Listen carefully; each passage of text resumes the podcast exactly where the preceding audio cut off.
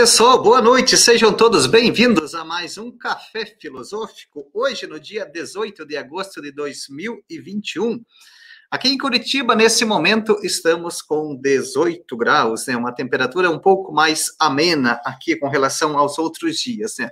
Já quero dar as boas-vindas ao pessoal que já está aqui conosco, né, para mais um Café Filosófico especial da nossa noite de hoje já estamos aqui com o Erley da Silva. Boa noite, Erley. Boa noite, Iago. Lucas Gabriel, a irmã Adriana também sempre conosco. Boa noite, irmã. Ricardo Júlia de Uberlândia também sempre conosco. Boa noite, Ricardo. Aqui já a Cibele de São Mateus. Olha aqui.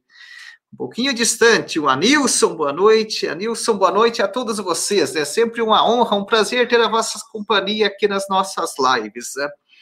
Então, é, eu sou o professor Irineu Letensky, sou é, professor aqui da FASBAN, também sou o coordenador dos nossos cursos de graduação e também sou o reitor aqui da nossa faculdade. Né?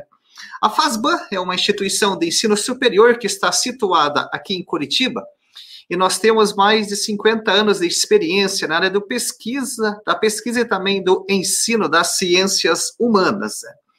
E seguindo aqui com a nossa tradição, né, de fazer as nossas lives, também os nossos cafés filosóficos, os nossos seminários, né, sempre trazendo conteúdos especiais para vocês, né?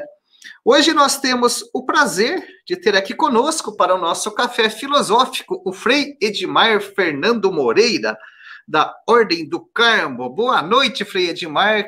Primeiramente, já lhe agradeço por ter aceito o nosso convite para estar aqui conosco, refletindo nesta noite. Boa noite, irmão Irineu. Uma alegria estar aqui na casa da Fazban. Que coisa boa estarmos aqui, né? Nós somos vizinhos Isso. e por algum tempo temos mantido alguma, algum contato, alguma relação. Uma alegria muito grande. Minha gratidão pelo convite. Que bom, Frei Edmar, então já tivemos algumas participações juntos, né, sobretudo nos trabalhos da CRB, né, da Conferência dos Religiosos, né, na parte da coordenação e ajudando aí a animar a vida consagrada religiosa, então já tivemos em alguns eventos juntos, né? Mas hoje estamos aqui no nosso café filosófico, né, Edmar, para falar de um assunto bastante específico, né, um assunto bastante importante, que é sobre a formação. Mais do que isso, né, estamos aqui hoje para refletirmos sobre a arte de formar segundo Edith Stein, né?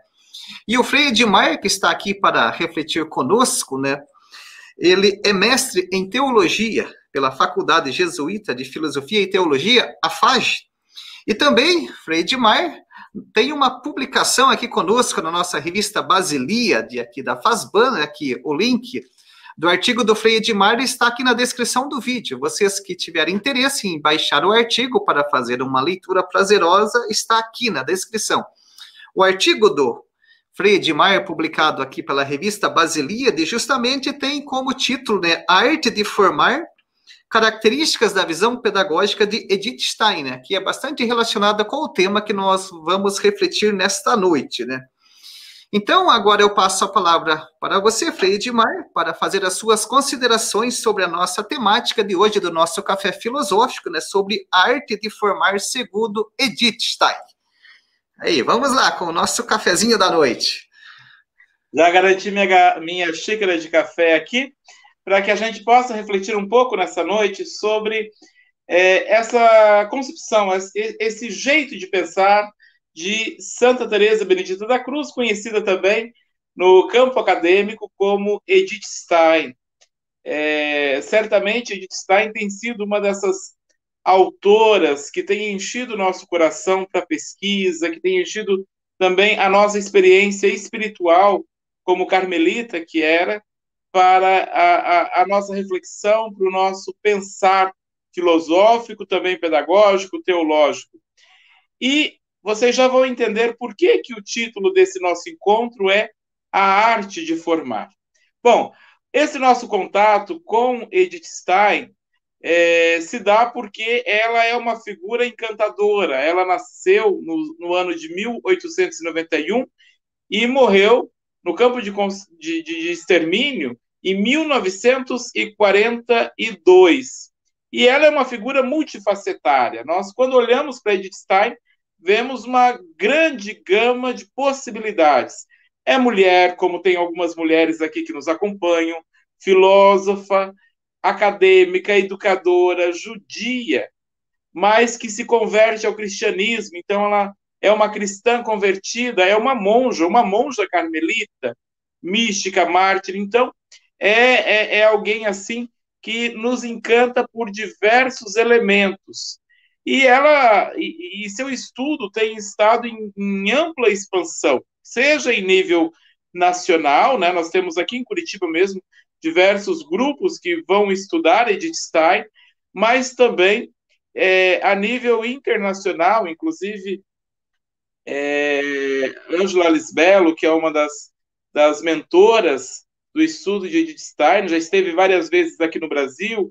Existe ali um, um, grupo em Aracaju articulado ali com outras faculdades que vão articular muito essa reflexão sobre Edith Stein. Então, jovem, olha, se você de repente não sabe ainda o que estudar para o seu TCC, está aqui uma ótima autora que certamente pode lhe trazer muitos temas bacanas. Bom, é, essa, essa pensadora, né, então ela tem muito a oferecer para nós naquilo que concerne ao tema da formação humana. O, o lugar de fala da onde eu, eu, eu, me coloco, e por isso que eu aceitei esse, esse convite, é por uma atividade que eu tenho exercido nos últimos anos, que é a de formadora, a de acompanhante espiritual, vocacional, de jovens que ingressam na vida religiosa consagrada.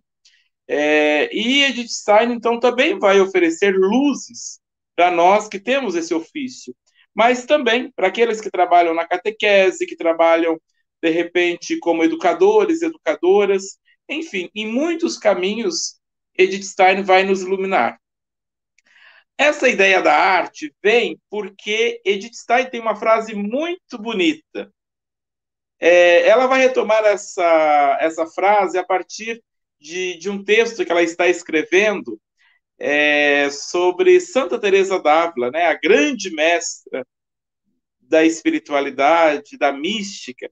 Então, quando Edith Stein olha para Santa Teresa e quando ela vai escrever sobre Santa Teresa, ela vai dizer que a formação é das artes mais elevadas cujo material não é nem a madeira nem a pedra, mas a alma humana. E é por isso que nós estamos chamando aqui o título do nosso encontro, dessa nossa conversa, desse nosso café, é a arte de formar, porque é uma arte, é, é, é um esculpir, mas não é nem na madeira, nem no barro, nem em nada, mas é a própria alma humana. E quando nós retomamos né, essa, essa bonita imagem que Jeremias também nos traz, a partir é, da descida, né, do, do, do quando ele desce para ver o oleiro trabalhando. Então, tudo isso é Deus trabalhando em nós. É, bom, a missão de tal artista, então, vai continuar Edith Stein, é regida pelo amor, e por isso não deixa lugar para o temor a, autora alemã, é incisiva ao salientar: o meio mais eficaz para a educação não é a palavra doutrinadora, mas o exemplo vivo sem o qual a palavra carece de valor. Alguns pais certamente também nos acompanham ou nos acompanharão depois, e, e às vezes nós temos essa, esse dilema, né? E Edith Stein vai colocar, então, que essa arte de formar, nessa arte de formar, a palavra, ela não é o mais importante, mas ela deve vir junto com o exemplo, com a vida.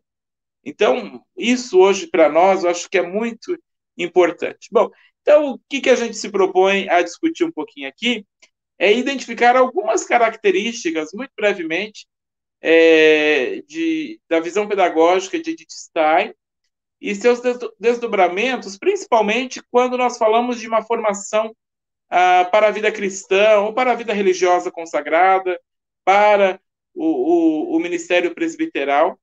E por isso, né, primeiro a gente vai definir um pouco ah, como Edith Stein vai compreender a formação da pessoa humana, o que, que ela entende por formação.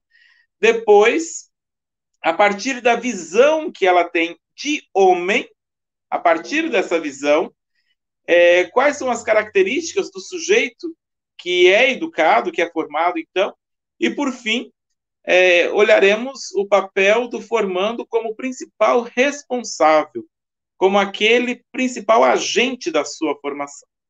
Muito bem, então vamos é, dando aqui o nosso pontapé inicial a partir do conceito building, que vem do alemão. Mas deixa eu, eu dizer aqui como se, se escreve, que daí você pode pesquisar depois e aprofundar. B-I-L-D-U-N-G.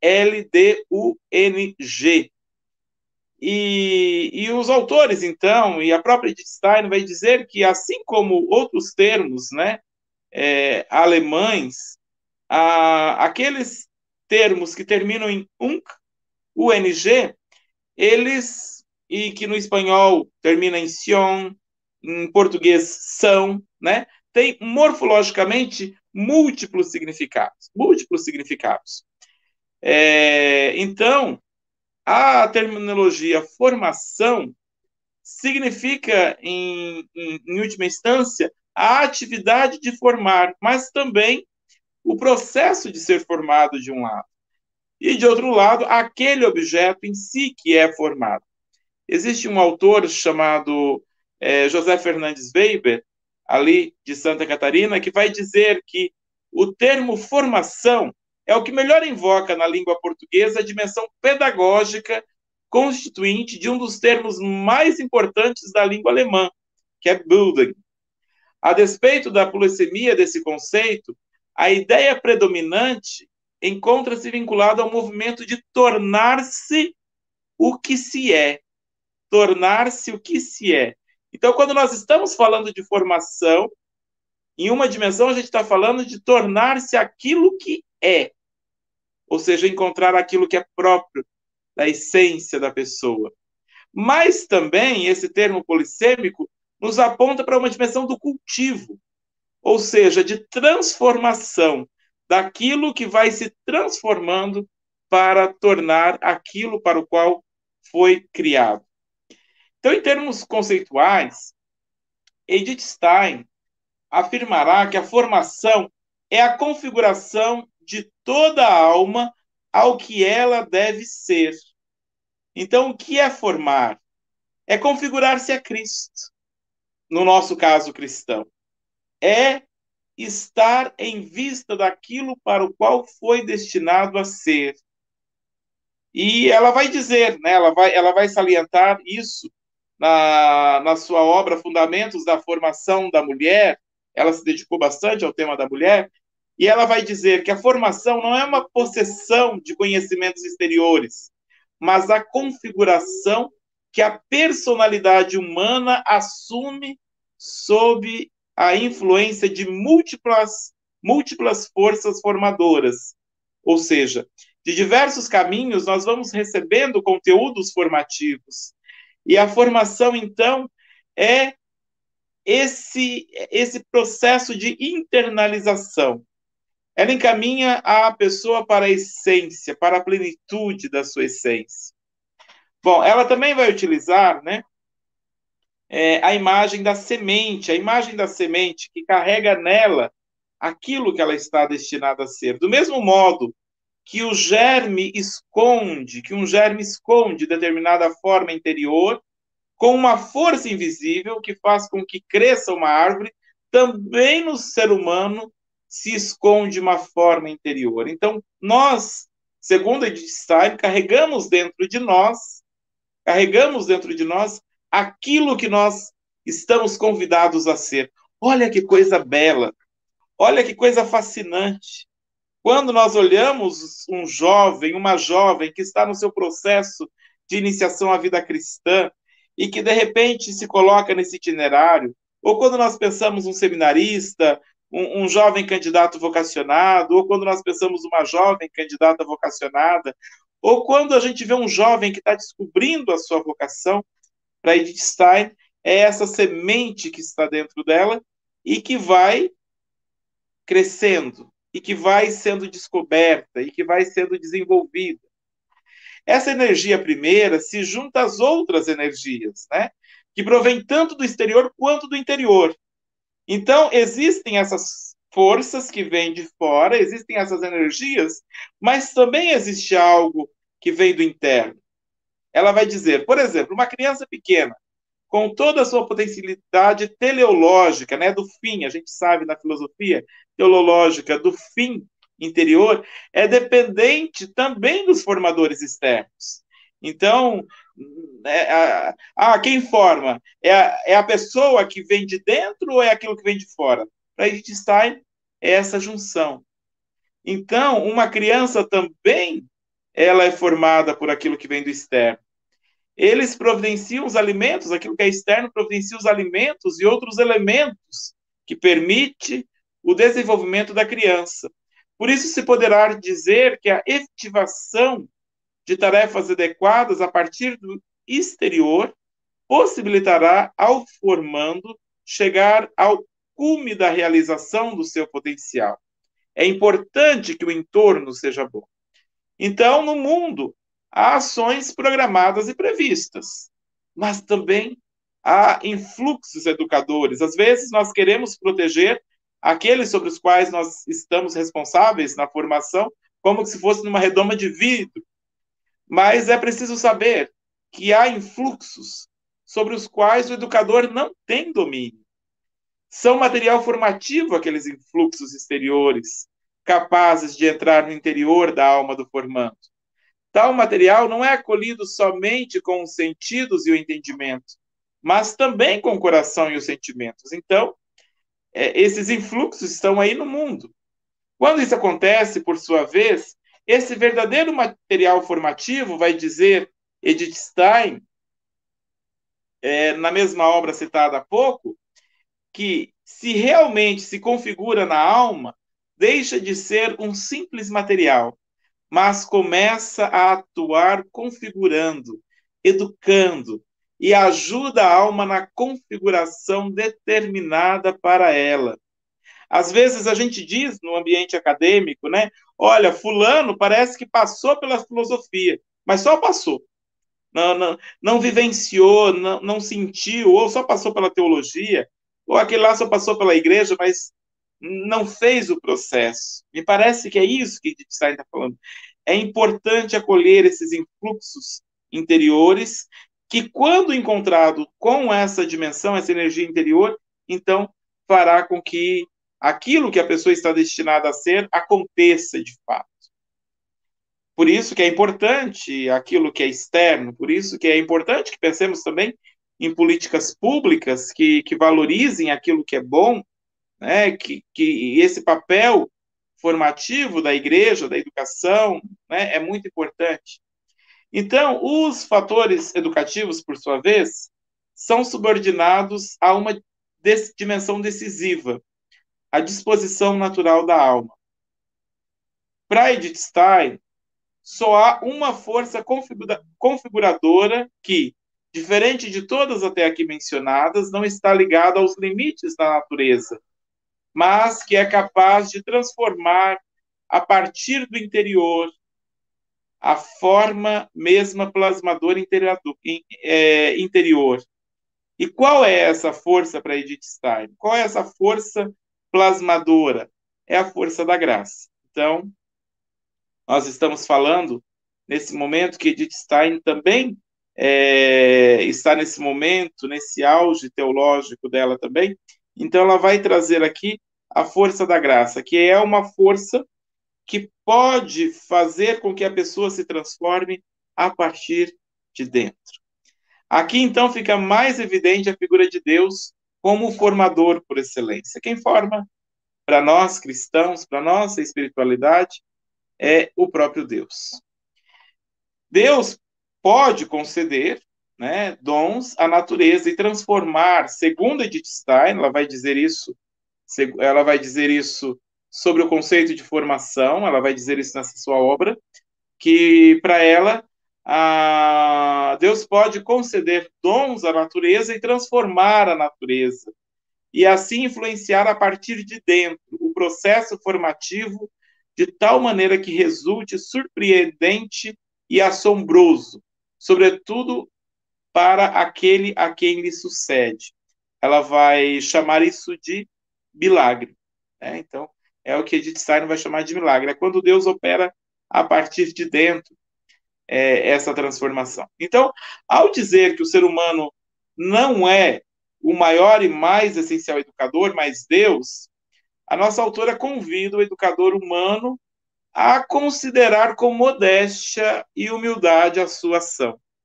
Então, isso é consolador, isso é tranquilizador para nós, educadores, formadores, pais, mestres, saber que, que, que nós temos um papel muito importante, mas que é Deus quem atua, é Deus quem cuida, é Deus quem trata, é Deus quem trabalha.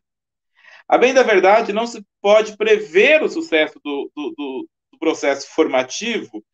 Uh, que bom, todos os pais sonham que os seus filhos cresçam e sejam felizes, sejam bons homens, boas mulheres. Todos nós formadores da vida religiosa consagrada queremos, desejamos, mas não se tem como prever o sucesso. Pelo menos, talvez não do jeito que a gente queira. Nem tendo à frente as melhores personalidades ou os excelentes institutos educativos, Edith dizia. Eles poderão fazer somente aquilo que é humanamente possível. Deve-se contar com a natureza existente e com todos os influxos externos. Contudo, poder-se-á vislumbrar algum sucesso em um trabalho formativo quando o discípulo chega decididamente graças a ele e o continua por si mesmo na direção iniciada. Esse é o processo.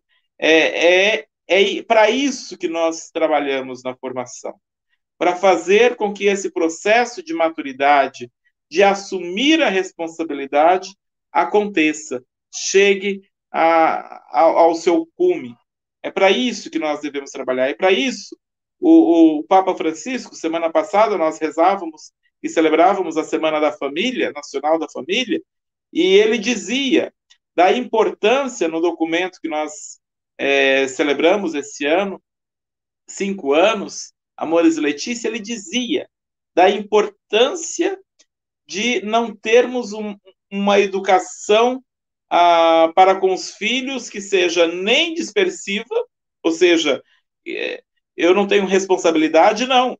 Tudo que a gente faz em relação a outra pessoa, principalmente a uma criança, a um adolescente, a um jovem, tem um papel formativo. Tudo que um, os pais fazem em relação ao seu filho tem um papel formativo.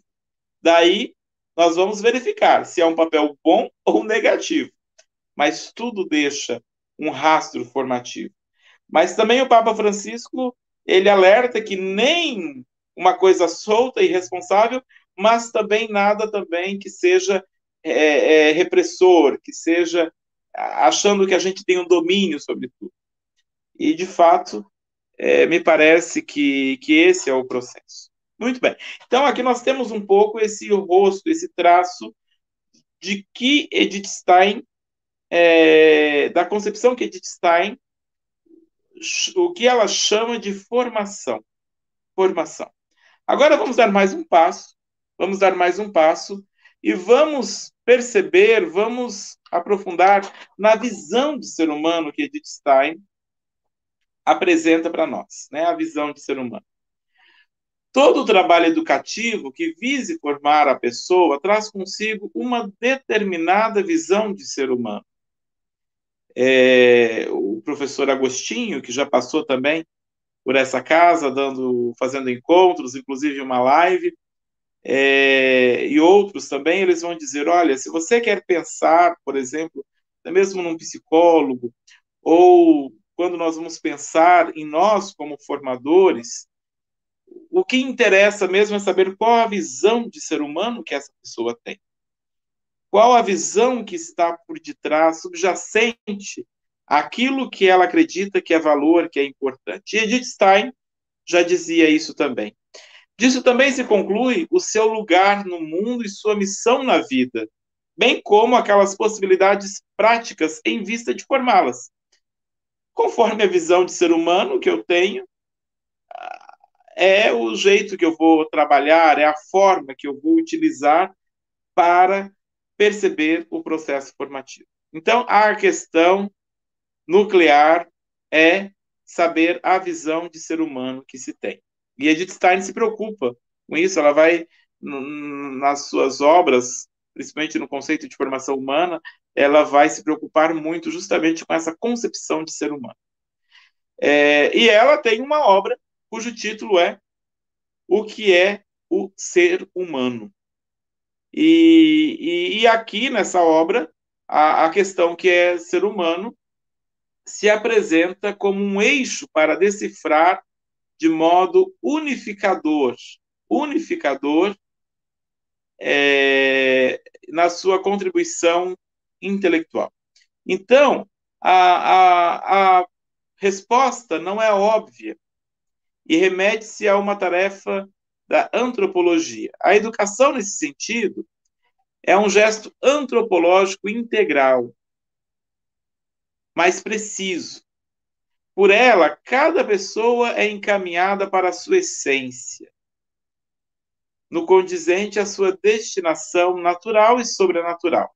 O método que ela escolheu, que nós não vamos aqui aprofundar nesse momento, quem sabe em outro momento, mas é o da fenomenologia, é, que foi né, trabalhado nesse tempo que ela esteve ali, principalmente em Breslau, entre os anos de 1911 e 1913, principalmente ali assessorando, trabalhando com Edmund Husserl, e ela vai trabalhar, então, tudo a partir dessa visão da fenomenologia é, que nós podemos aprofundar em outros momentos. Mas, afinal, qual é a visão de ser humano, de homem, de mulher que Edith Stein propõe? É, qual a imagem segundo a qual se há de formar o homem? Colocada essa mesma pergunta em outros termos. Então, um processo formativo consciente terá sempre uma imagem, uma meta ou um arquétipo ante os olhos.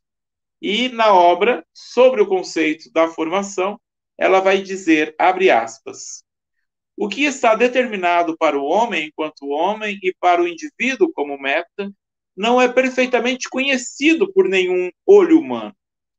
Algo de todo ele é conhecido, algo sentido e algo se intui.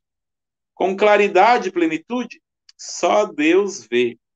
Aquele que determinou uma meta para cada natureza e que colocou no seu interior a tendência como a meta. De fato, parece que nós nunca damos conta de saber tudo aquilo para o qual a gente está destinado a ser. Essa é uma característica nossa. Nós já vamos falar mais sobre ela. Para Edith Stein, foi Deus que criou o ser humano à sua imagem. Apenas ele é capaz de ver em plenitude tal imagem. Nós a vemos de modo imperfeito e unilateral por meio das criaturas. Só podemos contemplar de modo perfeito em Jesus e na palavra da revelação, que nos são notícias de Deus. Por isso que São João da Cruz dizia né, que a, a, o ser humano é essa visão principal, é essa visão principal é, quando nós queremos trabalhar, quando nós queremos refletir. Só um instante aqui que eu vou mudar, porque minha bateria está acabando e nós não queremos ter comprometimento. Ops. Peço perdão aqui, isso. Questões técnicas. Muito bem. Então, é, Edith Stein vai colocar né, essa perspectiva de que somente Deus é capaz de saber para o qual nós somos criados, para qual é, futuro nós fomos criados. Bom, então o conhecer-se, por sua vez, requer um reconhecimento de finitude. Ela se apresenta sobre dois aspectos dessa finitude. Por um lado, de não existir desde toda a eternidade. Nós somos finitos, nós, né? Mas de ter sido criado também, é, de ter sido criado e por outro lado, porque seu ser é limitado. Nós somos limitados e nós somos criaturas criadas. Nós somos finitas, nós não somos eternos. É preciso, portanto, confortar, conformar-se com o fato de ser algo e de não ser tudo. Hoje nós vivemos, principalmente no acompanhamento vocacional, às vezes alguns jovens querem ser tudo. Não, eu, eu quero fazer isso, quero... não dá, não é possível.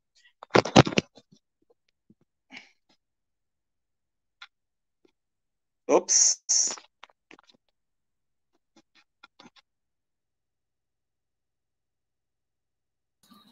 Opa, deu acho que algum probleminha aqui com a conexão Voltou lá com aqui. o Frei Edmar. Frei Edmar está voltando aí. Então, enquanto o Frei Edmar vai arrumando ali a sua conexão, né? Lembrando que vocês já podem enviar suas perguntas, suas considerações aqui no chat, né? Para após aqui a finalização das reflexões do Frei Edmar para nós é, conversarmos. Agora ele Caiu aqui a conexão, né? Mas logo o Freidmar volta que a, o assunto estava bom, o assunto estava bem pertinente, né? Então podem colocando as suas questões aqui, né? Enquanto isso, é, relembrando algumas questões de ordens práticas aqui sempre das, das nossas lives e também dos nossos cafés filosóficos, né? Ao final do evento, passaremos aqui para vocês o link para aqueles que têm interesse em buscar é, receber o seu certificado, né, para seus interesses pessoais. Ao final passaremos aqui o link, né. É, também quero relembrar para vocês que todas as nossas conferências, os nossos seminários, as nossas lives e dos cafés filosóficos ficam disponíveis aqui no nosso é, canal do YouTube da Fazban. Né? Então vocês poderão sempre acompanhar e também de acordo com o interesse também compartilhar com as pessoas, né, essas conferências que ficam aqui gravadas. Né. É, também quero recordar para vocês, né, que nos seguem lá no nosso perfil do Instagram, né, @fazbanoficial, que todos os nossos eventos são divulgados pelo nosso Instagram e também ali nós divulgamos bastante conteúdos na área da formação, na área da catequese, né? Tem conteúdos bastante pertinentes também na parte da teologia oriental, que é algo assim específico aqui da nossa instituição, né? Vocês também poderão ter acesso a esses conteúdos, né? Então, o Frei Edmar aqui já retomou a sua conexão. Oi, Frei, voltamos aí, voltamos. As questões voltamos. acabam acontecendo, mas a reflexão está boa. O pessoal aqui está ávido, né? Para continuidade. Então, tudo certo por aí já? Graças a Deus. Nós somos, sou bastante trabalhado porque nós somos seres finitos, somos isso seres aí. limitados. Então, é, isso é consolador. É, Obrigado, bom, então. Boa continuidade. Obrigado. É, existe um autor russo que vai trabalhar um, um, livro muito importante sobre o processo educativo, e, e ele vai dizer que é justamente à luz da finitude humana, assim compreendido, que convém aprender o que é educação. A educação, a partir de Stein, nada é mais do que precisamente esse processo de atualização das potencialidades da pessoa, processo incansável de aperfeiçoamento. Então, o que, que nós fazemos no processo de, de, de formação é esse lapidar, é a vida toda esse lapidar. Por isso, aquele que se coloca como formador, olha que, que interessante que vai dizer a autora Isberga, que é uma estudiosa aqui brasileira sobre Wittgenstein é, o formador, então, aquele que se coloca como formador, abre aspas, precisa, antes de tudo, ter uma sólida formação antropológica e filosófica. Estamos falando numa casa de filosofia. Para entender de gente, conhecer o material que vai ter nas mãos, para compreender a fase do desenvolvimento biopsíquico, afetivo e social que o educando está vivendo. necessita conhecer a natureza específica de cada um, perceber suas características e talentos pessoais, adquirir habilidades para saber lidar com essas individualidades e, acima de tudo, ter um objetivo pedagógico que seja verdadeiramente formativo. Essas são características, né? Quando nós pensamos uh, que características devem ter. E, e eu acredito que as pessoas, por simples que sejam também, no seu cotidiano, né? E aqui a, a gente partilha um pouco dessa reflexão, é, como é importante ter uma visão de ser humano que é acolhido por Deus, um ser humano que é acolhido pela misericórdia de Deus. Edith Stein ela não prega nenhuma uniformização, até mesmo no máximo nível da união de amor com Deus, a individualidade pessoal é mantida, afirma ela. Para a formação da vida religiosa consagrada, esse eu acho que é um grande desafio, né? Nós gostamos da uniformização. Por quê? Porque é mais fácil trabalhar uniformizado. A gente olha todo mundo como se fosse as mesmas pecinhas, mas Edith Stein é, não, não aprovaria certamente esse, esse nosso modo. É um grande desafio para nós da vida religiosa ainda compreender a pessoa como única e não a partir do princípio de que todos devem ter uma formação idêntica ou que estimule todos a alcançarem os mesmos resultados. Não adianta. Tem características que é de fulano e não de Beltrano e assim por diante. O conhecimento das potencialidades e limites de cada formando, de cada um dos nossos filhos, dos nossos sobrinhos, netos, dos nossos catequizandos, dos nossos alunos, dos nossos jovens, adolescentes, ajudarão cada um a partir de uma formação personalizada. É preciso olhar com um olhar personalizado a cada um. Bom, então nós iniciamos, demos início olhando o que Edith Stein compreende como como como formação. Depois demos esse passo para compreender a visão de homem que ela tem, e ela vai apresentar esse homem que é finito, limitado, mas que conta com a graça de Deus, esse ser humano que é um mistério, porque a gente nunca chega a tocar tudo aquilo que ele está destinado a ser, mas nós queremos, então, no nosso último item, tratar do tema da autoformação. A autoformação. Esse processo de autonomia. Então, para Edith Stein, ela vai afirmar isso na sua obra sobre o conceito de formação, na página 188.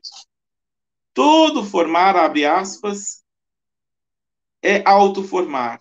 Dito mais claramente, em toda atividade formativa, o ativo se forma a partir de si mesmo. Isto é, o sujeito e objeto desta atividade é o mesmo. Fecha aspas. Mas ela continua. Em outros termos, toda formação é formação autoadquirida. Então, toda formação é processo de crescimento. A forma não é algo que já esteja de antemão acabada. Ela vai se construindo por isso que essa imagem da arte nos ajuda, porque a arte é sempre um processo de construção. E no nosso caso leva vida. O ser humano pode e deve formar a si mesmo. Diferentemente dos animais que vivem o jogo do estímulo-resposta, né? O ser humano pode e deve se posicionar diante daquilo que lhe convém. Dada a sua liberdade, aqui nós temos um elemento importante, porque se eu me fecho, não adianta. Não, eu, eu fico fechado. É, é aquilo que nós já dizíamos, né? Passa pela formação, passa por diversos processos, mas parece que aquilo não toca o interior. É, então, dada a sua liberdade, ele pode tomar decisões e de tal poder nasce sua possibilidade de dever. Por isso, vai afirmar, o ser humano que é consciente livre de si mesmo é um ser livre e espiritual e tem o dever de desenvolver sua natureza, a fim de aperfeiçoá-la plenamente enquanto pessoa humana. A pessoa livre e espiritual é a que conquistou certo autodomínio sobre si e possui uma espiritualidade pessoal. Esse é o caminho da formação. Dessa formação que visa a maturidade, que visa a, o autoconhecimento, que visa esse processo de amadurecimento humano. É, segundo os critérios stanianos, pode até ocorrer que alguém que se coloque no caminho de seguimento a Deus o faça primariamente baseado numa pertença à igreja meramente exterior.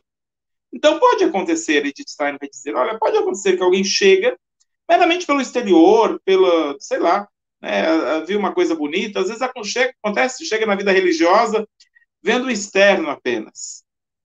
Mas, contudo, ela vai dizer, logo que se coloque no caminho, se for verdadeiro, se for uma pessoa que está aberta, ela buscará o fundamento último, que é a vida interior, pois a formação se dá de dentro para fora, do interior para o exterior. Para Edith Stein, o ser humano é chamado a viver em seu íntimo e, consequentemente, a governar-se a si próprio, o que só é possível nesse ponto de apoio. Assim, ele poderá decidir e assumir um lugar conveniente frente ao mundo, qual o lugar que nós ocupamos no mundo? Qual a missão que nós temos frente ao mundo?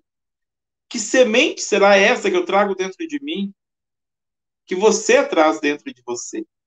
Desse modo, mesmo tendo sua base na interioridade, isso vai gradativamente se unindo à exterioridade. Então, não é uma visão intimista, que, ai, dentro de mim está tudo muito transformado. Não. Veja, isso vem de fora, mas transforma por dentro e reverbera na exterioridade. É, é, não, não, não existe esse negócio, né? Ah, ah é, é aqui dentro, né? Não. Isso também precisa estar fora também. Não é o formador quem oferecerá o formando, não é o pai quem oferecerá o filho, o catequista ao seu catequizando, o professor ao seu aluno. O formador tem o papel de ser um condutor, um facilitador do processo. Por melhor proposta que se tenha ou a intenção do formador, nem tudo que o formando necessita pode ser previsto.